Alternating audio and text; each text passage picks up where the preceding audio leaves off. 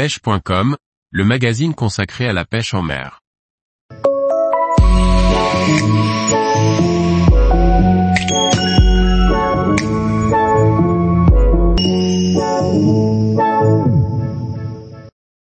Pêche au cou.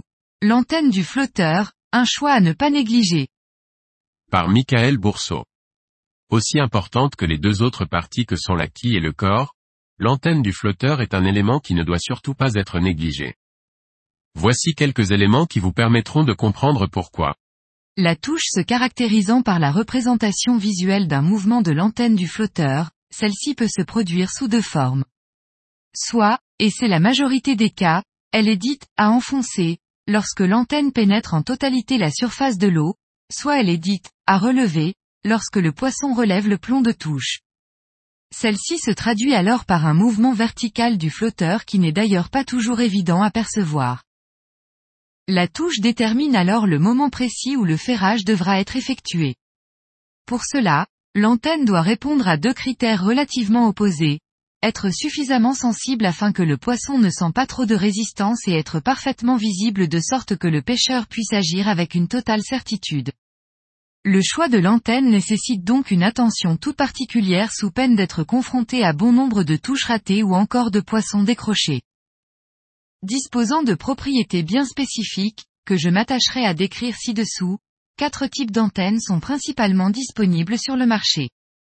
Nous trouverons des flotteurs disposant d'antennes en métal, en fibre de verre, en plastique plein ou en plastique creux. Particulièrement fine, L'antenne en métal est à la fois extrêmement sensible mais aussi peu visible.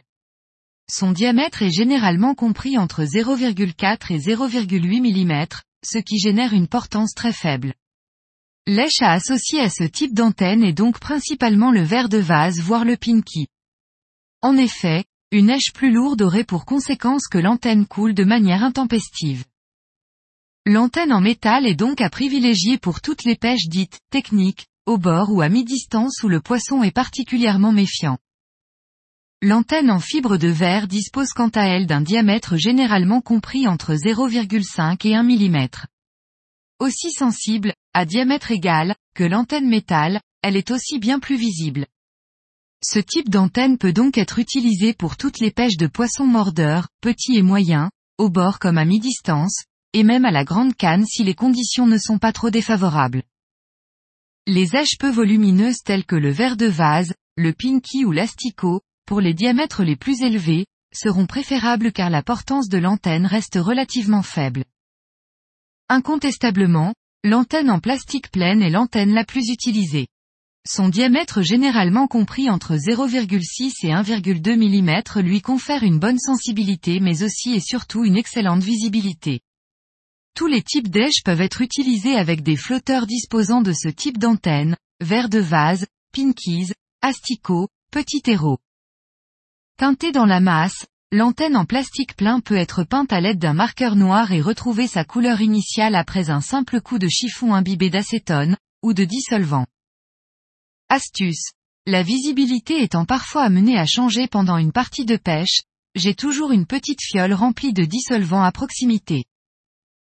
De diamètre plus élevé, de 1 à 2 mm et plus, l'antenne en plastique creux procure une excellente visibilité, une portance supérieure mais aussi une sensibilité moindre. Ce type d'antenne est à réserver pour toutes les pêches de poissons mordeurs et, ou dans des conditions extrêmes, mauvaise visibilité, présence de vent, etc.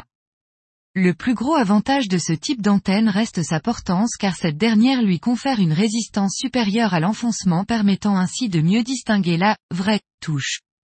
J'utilise donc très souvent ce type d'antenne en présence de vagues ou encore lorsque la densité de poissons est importante.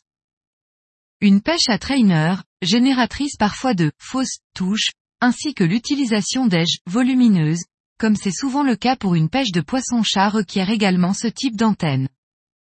Un flotteur disposant d'une antenne en plastique creux comme le Luigi, à droite, est préférable pour toutes les pêches où une bonne portance de l'antenne sera nécessaire.